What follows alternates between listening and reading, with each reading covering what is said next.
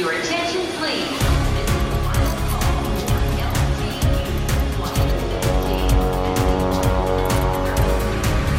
A hora dos portugueses. Vidas Sem Fronteiras é uma plataforma online para troca de experiências entre portugueses a viver em diferentes países. Foca aspectos muito práticos de viver fora do país, questões de procura de casa, procura de escolas, custo de vida, temos uma série de posts sobre o custo de vida em cada país. Pode servir não só para pessoas que estejam a querer mudar de país, mas também como curiosidade para as pessoas que vivem em Portugal. Deixa lá ver qual é o custo de vida em Malta, qual é o custo de vida no Japão, não é? Uma plataforma fundada por duas portuguesas na Suíça.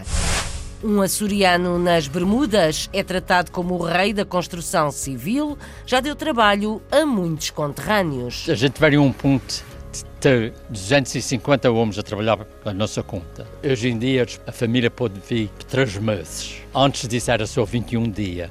Mas muitos deles, a família estão lá. Eles vão para aqui, para a Bermuda, para arranjar a sua vida. O rei da construção civil na Bermuda fala português.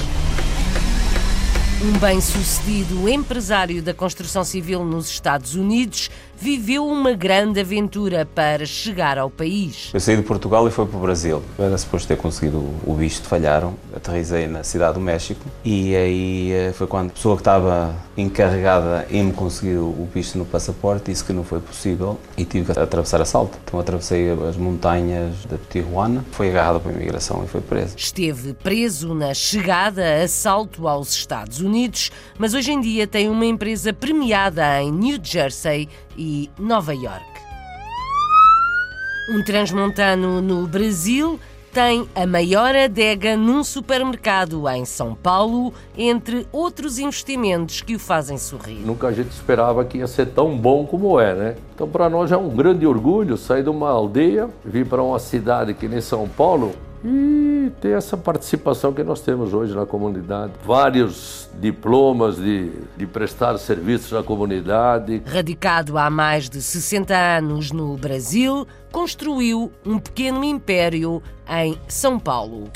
Na África do Sul, um treinador de futebol da Primeira Liga diz que já conquistou o seu lugar. Para mim há dois grandes desafios. O primeiro, a aceitação, e a segunda foi respeito.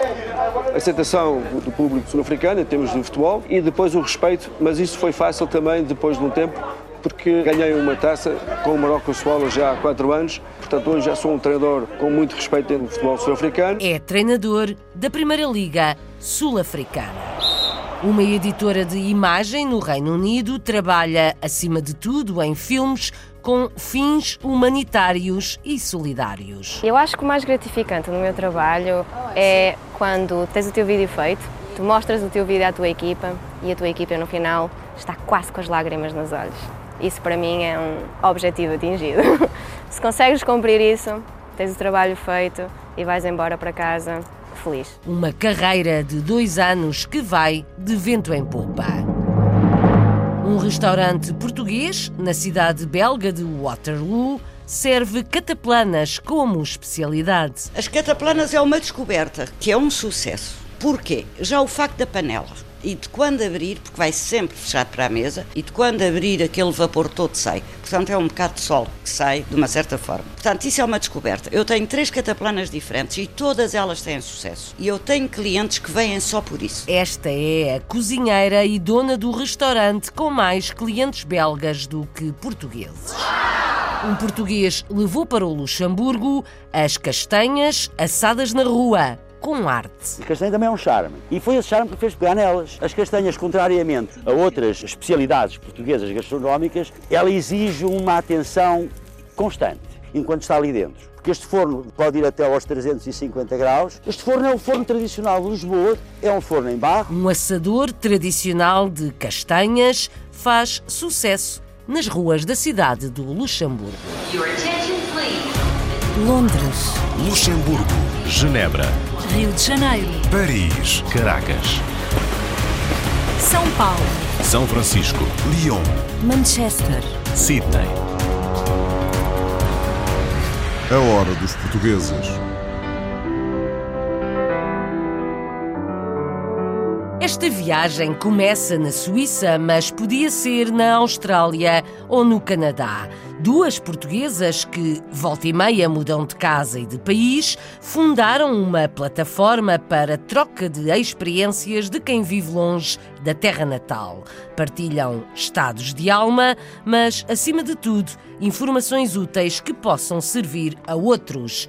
Vanessa Santos, A Hora dos Portugueses na Suíça, conta mais. Vidas Sem Fronteiras é o nome do projeto de duas portuguesas, a Maria Teresa e a Joana, duas mulheres casadas com homens que escolheram carreiras internacionais, cuja profissão leva toda a família a mudar de país com frequência. O objetivo destas duas amigas foi criar um espaço de partilha de experiências entre pessoas que vivem fora do seu país de origem e que queiram partilhar com outras pessoas a forma como vivem a experiência de imigração nos seus países de acolhimento. A história é porque efetivamente nós temos uma vida sem fronteiras, porque nós nunca sabemos para onde é que vamos. Nós estamos aqui hoje e daqui a dois meses pode chegar a notícia que vamos para não sei dizer onde.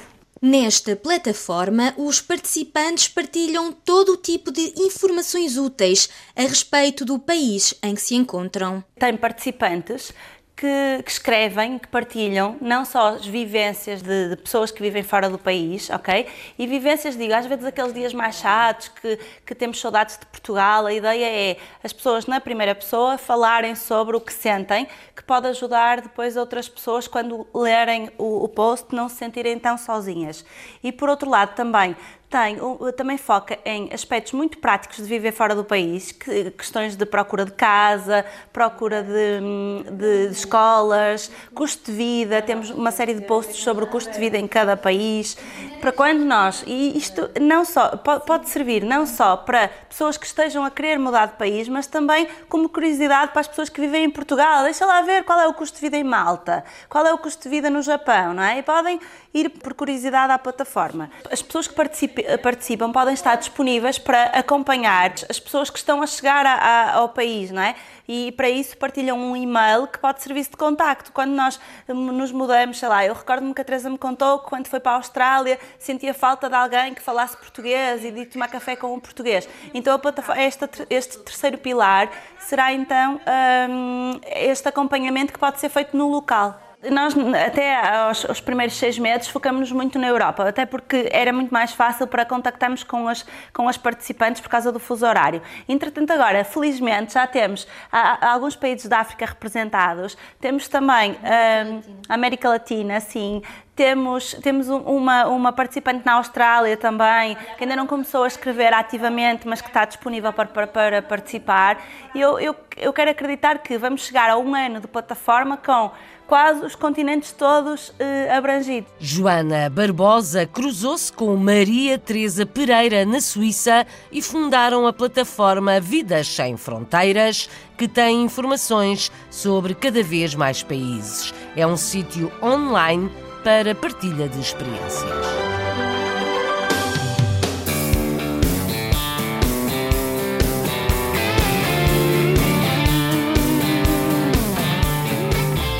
Vagabundos, puros vagabundos, é o nome que um casal de enfermeiros dá a si próprio.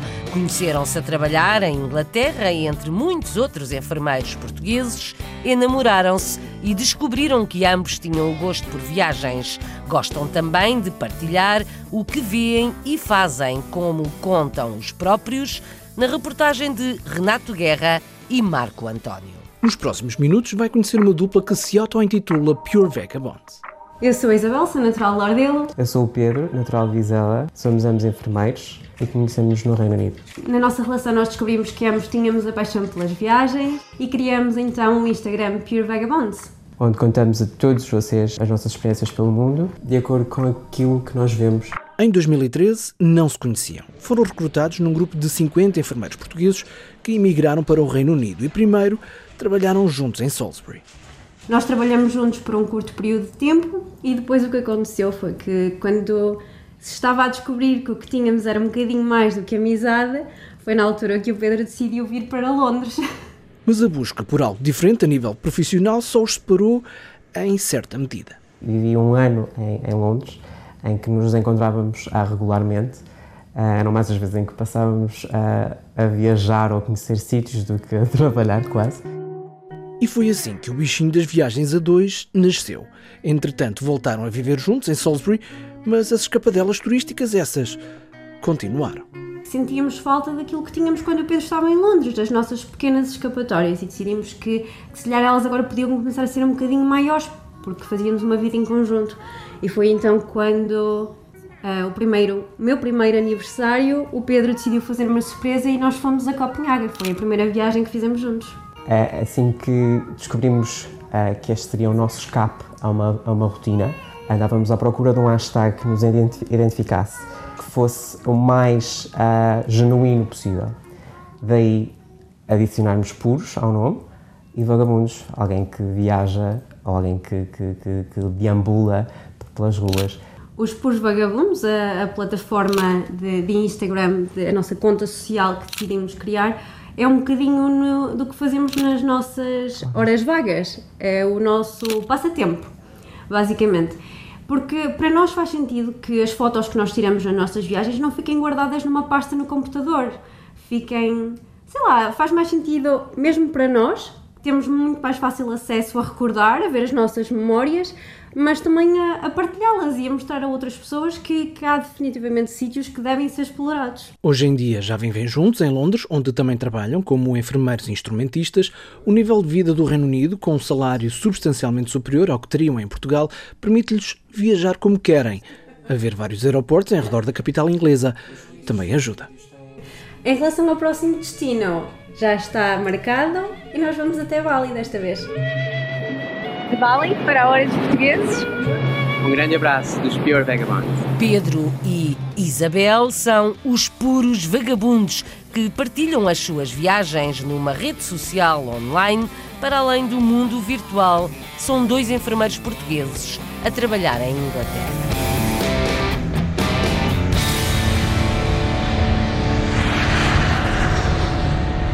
A hora dos portugueses.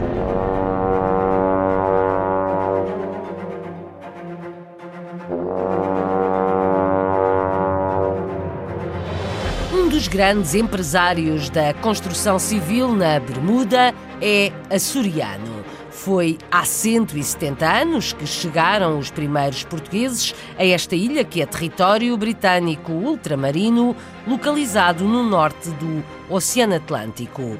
João passou a ser John, chegou à Bermuda há quase 70 anos e é considerado um rei da construção civil. Quase todas as estradas, edifícios ou casas têm mão da sua empresa, que sempre deu trabalho a compatriotas. A Sandra Pimenta foi conhecê-lo. Nasceu João, mas aos sete anos foi viver para a Bermuda, onde já estava o pai, e adotou o nome de John. John de Silva Pereira, há 68 anos a viver na Bermuda, é atualmente um dos homens mais ricos no território, mas o começo não foi fácil. Meu pai era família, tirou-me de escola com 12 anos de idade para trabalhar no fome, mas eu nunca gostei de fome. E que eu fiz 16 anos, eu fui trabalhar para a base americana em construção. Trabalhei lá seis meses, depois saí de lá fui trabalhar por minha conta. Eu comecei a trabalhar, a fazer casas. Depois sócio aqui, 1967, a gente formou uma companhia e trabalhar, era portugueses, Bermudas. E na Bermuda, com a empresa própria montada há 53 anos, John da Silva Pereira e o seu sócio já deram emprego a muitos açorianos. A gente veio a um ponto ter 250 homens a trabalhar na nossa conta. Hoje em dia a família pode vir três meses. Antes disso era só 21 dias. Eles mas muitos deles, a família estão lá. Eles vão para aqui, para a Bermuda, para arranjar a sua vida. Na Bermuda, à semelhança do que acontece nos restantes países da diáspora, a vida de imigrante não é fácil, mas John admite que pode ganhar-se muito dinheiro mas há exceções. Olha, ganha-se.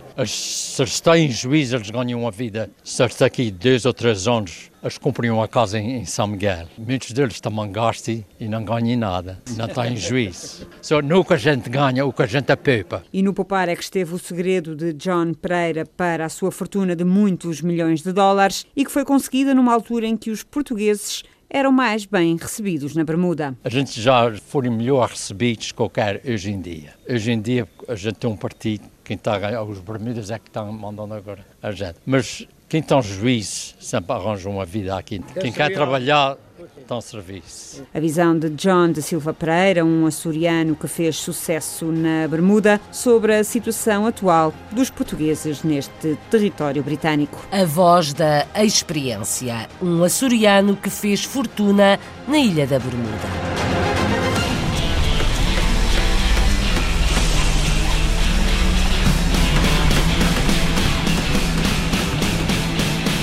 Em New Jersey, nos Estados Unidos, um português de Viana do Castelo tem uma empresa no setor da construção civil que já recebeu vários prémios. Uma história de sucesso que começou mal. Entrou ilegal nos Estados Unidos, a partir do México, mas foi apanhado e esteve preso. Uma aventura que o Ricardo Pereira conta na hora dos portugueses. Rui Pires é natural de Viana do Castelo e chegou aos Estados Unidos com 18 anos. Hoje em dia é dono de uma empresa de construção sediada em East Orange, New Jersey, que fatura milhões de dólares anualmente. Mas no início, a vida não foi fácil, começando pela chegada a terras de Tio Sam, que foi atribulada e digna de um filme de Hollywood. Eu saí de Portugal e fui para o Brasil.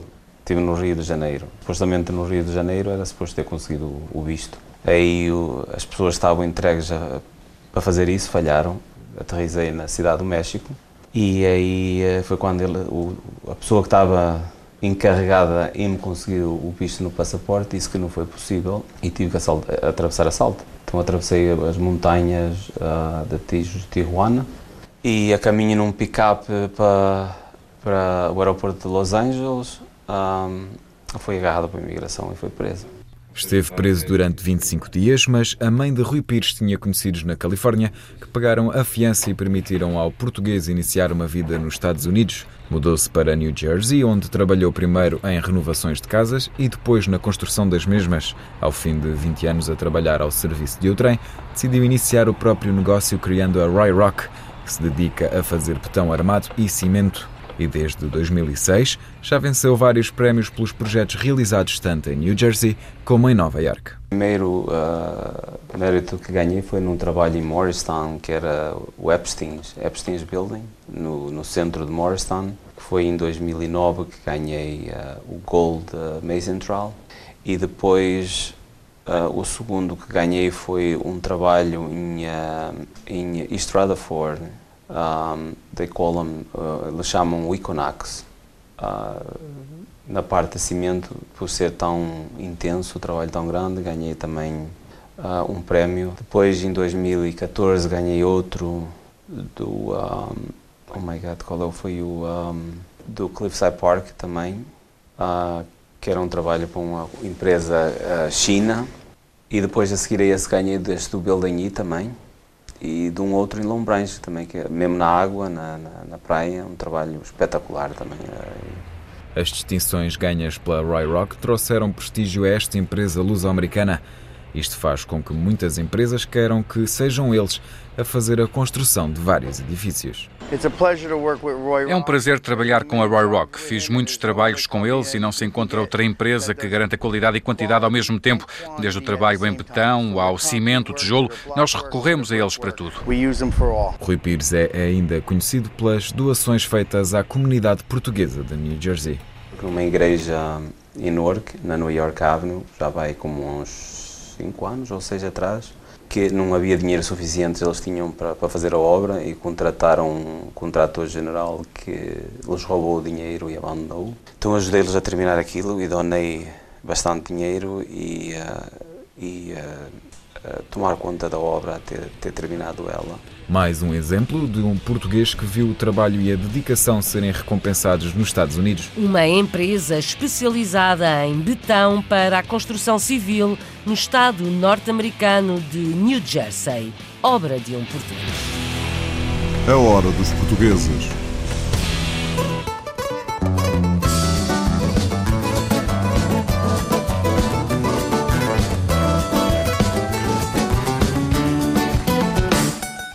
Um português, o supermercado de São Paulo, que tem a maior adega de vinhos nesta cidade brasileira.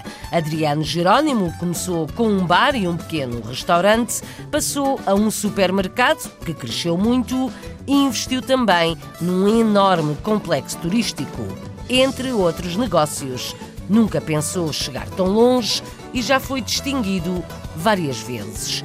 O Pietro Serzuzimo conta a história. Famoso pela sua adega maior de São Paulo, o supermercado Canguru é o primeiro grande negócio do transmontano Adriano Joaquim Jerônimo e sua família. Participante e apoiador de diversas iniciativas da comunidade portuguesa de São Paulo, o empresário que hoje possui um vasto leque de negócios iniciou suas atividades profissionais muito jovem, em um pequeno restaurante logo que chegou ao Brasil em 1954. Há 65, aqui na mesma rua, com o bar e restaurante. Aí transformamos no mercadinho e hoje nós temos aqui o canguru, né, que é um mercado tradicional aqui no bairro, 50, quer dizer, quase 50 anos, né? Tinha no começo 2 mil metros de área, hoje tem 6 mil metros de área, dois parques de estacionamento aqui no bairro, também prédios próprios, 3 mil metros de área de terreno. Temos a firma de, ag de agricultura também, onde a gente tem uma vasta horta que serve o mercado e temos parte de construção e temos lá o,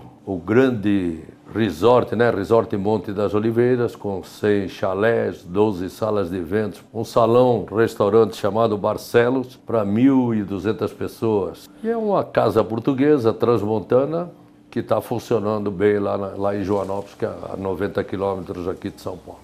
Sempre participei da comunidade. Quando tem festa no Aroca eu vou, quando tem festa nos Poveiros eu vou, na Casa da Ilha da Madeira. Eu gosto de participar da comunidade portuguesa. Participo do Jornal do Torrão, participo do Martins Araújo, dos programas dele. Participação e colaboração, né? É importante para a comunidade também, né? Gente que veio lá de, de trás dos montes, de uma aldeia chamada Moraes, que pertence a Macedo de Cavaleiros chega aqui com os olhos meio tampados, chega aqui já comprando assim de cara um, um comércio, né? A gente, a gente nunca, nunca a gente esperava que ia ser tão bom como é, né? Então para nós é um grande orgulho sair de uma aldeia, vir para uma cidade que nem São Paulo e ter essa participação que nós temos hoje na comunidade, ser requisitado para ir aqui e ali, várias medalhas da Anchieta, Pero de Caminho, que mais? Paul Erres também do Rotter, vários diplomas de, de prestar serviços à comunidade, como a gente, como eu prestei, né? Então me sinto orgulhoso em tudo isso. E ainda hoje continuo fazendo serviço à comunidade, né? Então a gente já podia ter parado, mas a gente gosta do trabalho, gosta do que faz. Então sempre deu certo. Acho que o trabalho sempre dá certo quando a gente quer, né? O trabalho recompensa, segundo Adriano Jerónimo, um grande empresário no Brasil com origem transmontana.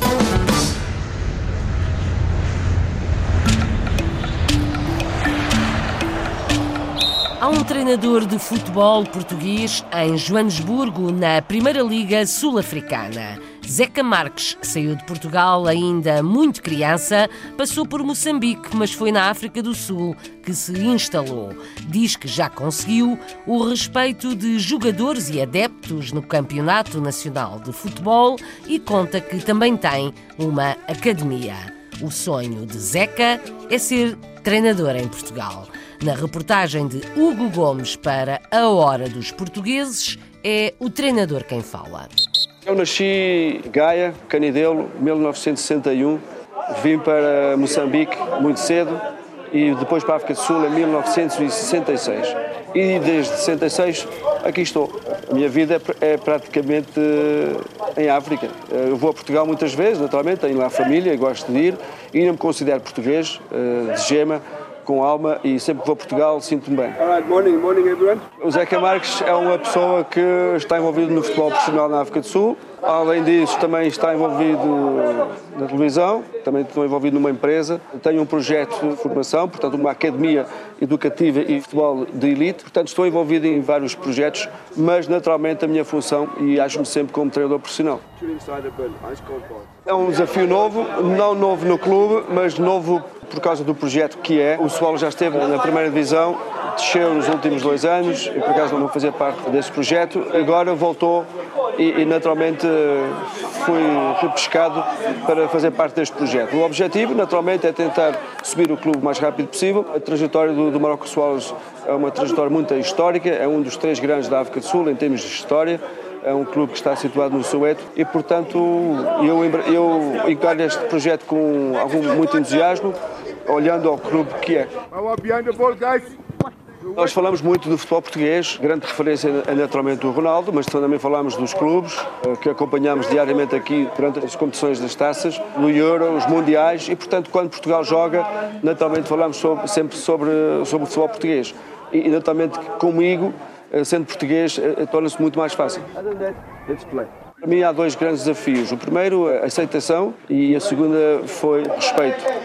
A aceitação do público sul-africano em termos de futebol e depois o respeito, mas isso foi fácil também depois de um tempo, porque ganhei uma taça com o Marocco Swallows já há quatro anos e isso mudou algo a maneira de pensar. Portanto, hoje já sou um treinador com muito respeito dentro do futebol sul-africano e, portanto, são esses dois desafios que consegui ultrapassar. Para mim, o mais importante é, é melhorar o nível de, das capacidades técnicas e táticas dos jogadores. Portanto, eh, como treinador não é só o resultado, mas também é, é uma, um leque de, de, funções que o jogador moderno tem que ter. E, portanto, a tática é uma, a vertente ser humana também é importante, formar líderes para o futuro. Portanto, eu vejo como, como um formador não só de, de, das questões futebolísticas, mas também sim nas funções humanas. Faço sempre para que as pessoas tenham mais conhecimento do que é ser um bom humano, o que é ser um bom cidadão, que infelizmente é o que falta nesta altura, não só neste país, mas também pelo mundo fora. Quem é líder e como é que se pode ser líder? E o Mandela foi um líder. Hoje em dia, a África do Sul, o governo atual já não tem esse aspecto de, de liderança. Já não é um governo que tem a visão de se fazer parte do mundo. A África do Sul, para mim, nesta altura, este governo está a ser muito isolado por não ter essa visão. E, e naturalmente que vimos nos últimos anos a grande deficiência social e económica por falta de aspectos de liderança. Portanto, eu acho que nesta altura, eh, para mim, o grande problema é a liderança. O português consegue viver em qualquer parte do mundo, basta olhar para os nossos treinadores portugueses que têm tido sucesso em qualquer parte e, portanto, eu acho que já faz parte do ADN do povo português. Nós somos um povo que se adapta com muita facilidade e temos esta facilidade de comunicar, somos um povo com muito carinho e eu acho que faz isso de nós, como portugueses, ter muito sucesso. Eu sinto-me português, eu sou português. Quando vou a Portugal, sei mesmo que Portugal é o meu lugar e, e quem sabe para o futuro posso parar lá. Isto faz parte da vida. Hoje estou aqui, amanhã estou em Portugal e quem sabe até na China para o futuro. Mas eu gostava de, de ver no futuro, provavelmente em Portugal. O maior sonho e continua a ser treinar uma equipa em Portugal. É esse o meu sonho e, portanto, vamos correr atrás do sonho. O sonho de treinar uma equipa portuguesa de futebol. Zeca Marques é treinador na Primeira Liga Sul-Africana. Reino Unido. Foi em Inglaterra que uma portuguesa agarrou uma carreira no audiovisual. Bruna Amaral é editora de imagem e faz, acima de tudo, filmes para organizações e causas humanitárias e solidárias. Trabalha numa produtora em Londres e conta que conseguiu uma carreira sólida em dois anos. Ao microfone do Renato Guerra, Bruna Amaral conta a sua história. O meu interesse pela imagem surgiu quando eu comecei a fazer o meu mestrado, que foi um mestrado sobre design de imagem. A partir daí, como a minha tese foi uh, ligada à minha avó e, e trazia como fruto principal fotografia, achei que nunca mais devia desistir disso.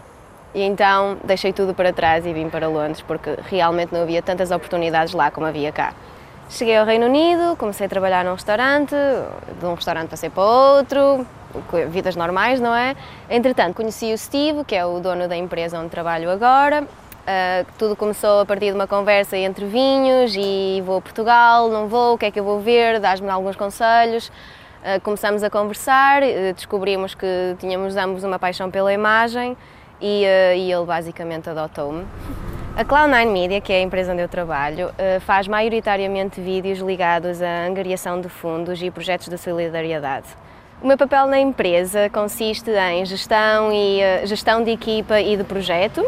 Também faço uh, e, uh, e edito e tratamento de cor. O meu maior desafio é entregar um produto de valor num curto espaço de tempo. Todos os dias é esse o meu maior desafio, sem dúvida nenhuma. Temos projetos muito ligados, por exemplo, à maternidade e uh, ao HIV ligado à maternidade. Fizemos recentemente um projeto no sul de, da África que, que, consistia exatamente nisso, não é? Que era uh, como é que uma mulher com HIV lida com a vida num país cheio de preconceitos e, e para mim, pessoalmente, traz-me traz-me felicidade poder contar uma história destas e dizer olhem, este dinheiro é investido nestas pessoas. Estamos a ajudar a fazer a vida destas pessoas melhor. Estas crianças vão ter educação e estas crianças vão ter uma vida melhor. Eu acho que o mais gratificante no meu trabalho é quando tens o teu vídeo feito, tu mostras o teu vídeo à tua equipa e a tua equipa no final está quase com as lágrimas nos olhos. Isso para mim é um objetivo atingido. Se consegues cumprir isso, tens o trabalho feito e vais embora para casa feliz. Eu não, não imaginaria, sinceramente, que tão rápido ia ter uma carreira tão diferente como aconteceu aqui. Em dois anos foi possível construir uma carreira dentro do vídeo e sólida, não é? Esta experiência ninguém me tira e não há nada melhor que isso. I want to tell everyone they can do anything. O filme da vida de Bruna Amaral com uma carreira profissional em vídeos humanitários produzidos na capital britânica. A hora dos portugueses.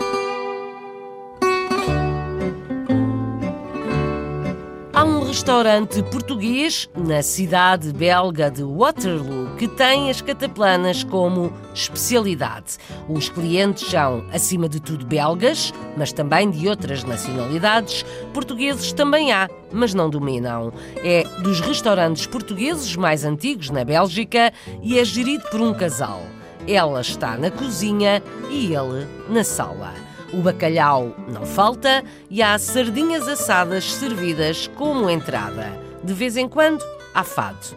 O Carlos Pereira foi espreitar. Já caiu a noite em Waterloo, mas ainda se nota uma bandeira portuguesa no restaurante Marquês de Pombal. É um restaurante requintado e serve gastronomia portuguesa há cerca de 60 anos. Os atuais proprietários gerem a casa há 27 anos e foram eles que decidiram chamar-lhe o Marquês de Pombal. Andámos à procura na altura de um nome que dissesse qualquer coisa de diferente e que os belgas em geral conhecessem ou que desse alguma ideia, portanto, de, de, de uma personalidade importante e acabamos por chegar à conclusão que Le Marquis de Pombal, estando no Waterloo, soaria melhor em francês que em português, mas pronto, a, a pessoa e a personalidade continua aí, não é? Que é o Marquês de Pombal. Na cozinha está a esposa de Ulisses de Miranda Santo. Tomásia só cozinhava em casa, mas transformou-se numa autêntica chefe de cozinha. Ela sabia cozinhar, eh, fazia uns pratos muito simpáticos para nós em casa.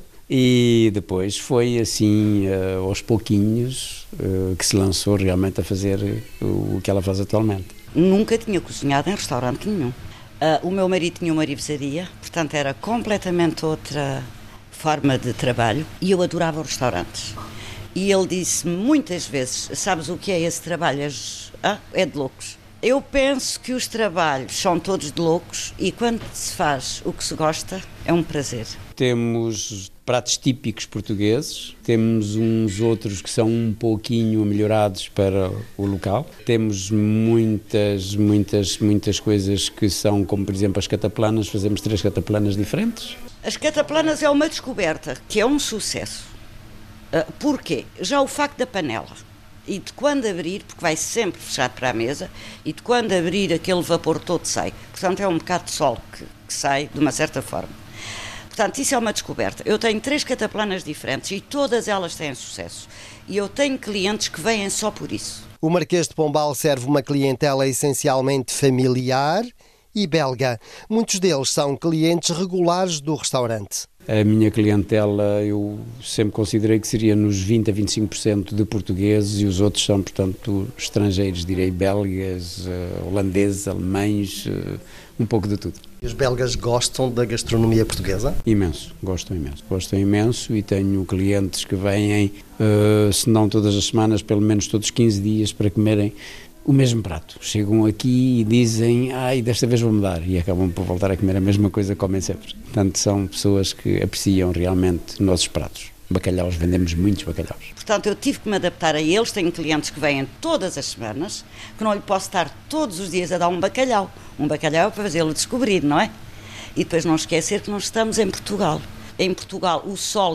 Eu vendo montes de sardinhas aqui no meu restaurante como entrada. Não é como prato como nós, mas como entrada tenho montes de estrangeiros, nunca é portugueses, sempre estrangeiros a comer sardinhas. Como entrada, assadas. Tudo é português aqui, exatamente. Até as pessoas que trabalham connosco são todas portuguesas. Não, 20, os clientes, os clientes. Não, é os clientes são 25%, como ele disse há pouco, são portugueses, os outros não, a maioria não são portugueses. O Marquês de Pombal promove a gastronomia portuguesa há cerca de 27 anos e promove também a cultura portuguesa. De vez em quando transforma-se numa autêntica casa de fados. Um restaurante português requintado na cidade belga de Waterloo. Quem quer quentes e boas quentinhas estalarem cinzentas na brasa. Quem quer quentes e boas, quentinhas. Quem compra leva mais calor para casa. Há uma figura portuguesa bem conhecida nas ruas da cidade do Luxemburgo, principalmente na época do frio. Um vendedor de castanhas, castanhas assadas em barro e sobre brasas. Luís Moreira da Cunha já teve várias profissões e assume-se como artista pintor. Das castanhas, fala com conhecimento e alguma arte. A Isabel de Souza Gorgulho conta mais. Há pessoas que têm uma vida tão cheia de experiências que são complexas de descrever. É o caso de Luís Moreira da Cunha. A pintura acompanha-o desde criança, mas também esteve ligado à joalharia, à cenografia de ópera, ao marketing e à decoração, entre outras coisas. Acima de tudo, eu sou pintor. E depois, no, ao longo da vida, eu experimentei profissões de propósito, isto é, não é mudar de emprego, mudar de profissão. Luís Moreira da Cunha afirma que só consegue fazer o que gosta. É polivalente e, quando se dedica a alguma coisa, tenta aprender o máximo e empenha-se a fundo. Foi com esse espírito que se mudou para o Luxemburgo. Cheguei aqui, de facto, é um choque tremendo, porque habituado a Lisboa, há de facto um choque tremendo, mas eu vinha com uma convicção. A viagem que fiz foi tão dura, viemos de carro, foi tão dura que, que, que eu disse: eu venho, eu vou para conseguir e vou para aquilo que eu quero, que é a pintura, há de montar um negócio qualquer de arte ou não sei o quê, há de haver qualquer coisa para eu, para eu recomeçar. No Luxemburgo, Luís Moreira da Cunha lançou a moda das castanhas assadas na rua há oito anos. Segue o método antigo, tradicional de Lisboa, que é património municipal da gastronomia e utiliza um forno semelhante ao de uma locomotiva. A castanha também é um charme. E foi esse charme que fez pegar nelas. As castanhas, contrariamente a, outros, eh, a outras eh, especialidades portuguesas gastronómicas, ela exige uma atenção constante, enquanto está ali dentro.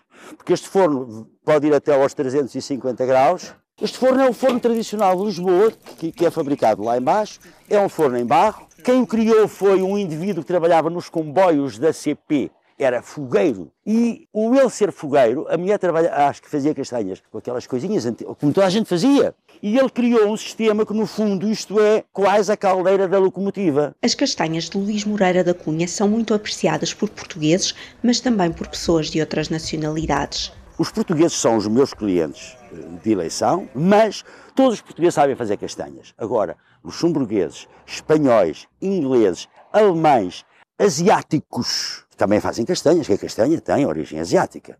Era o fascínio, serem brancas. Aquele ano em que chegámos aos 14 graus abaixo de zero, tem esse pormenor a contar. Eu estava na Praça de Paris, gelado, molhado, e queria-me ir embora.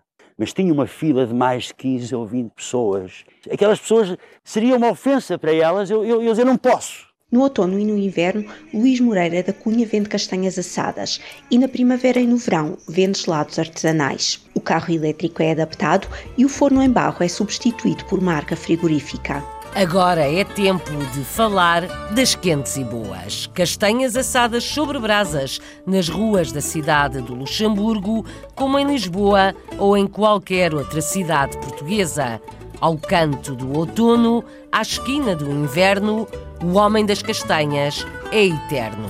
Assim canta Carlos do Carmo. Quem quer quentes e boas cantinhas, a estalarem cinzentas na brasa. Quem quer quentes e boas cantinhas, quem compra leva mais amor para casa. Antes das castanhas que estalam ao lume, passamos por um dos restaurantes portugueses mais antigos na Bélgica e por um supermercado em São Paulo, que tem a maior adega de vinhos da cidade. Conhecemos um empresário da construção civil nos Estados Unidos e outro na Ilha da Bermuda. Ainda um treinador de futebol na África do Sul. Em Londres, espreitámos o trabalho de uma portuguesa em vídeos humanitários e conhecemos um casal de enfermeiros que partilha experiências de viagens. Vidas sem fronteiras, com uma plataforma que duas portuguesas desenvolvem a partir da Suíça ou de qualquer outro país. A Hora dos Portugueses, com sonoplastia de Paulo Cavaco, edição e apresentação de Isabel Gaspar Dias.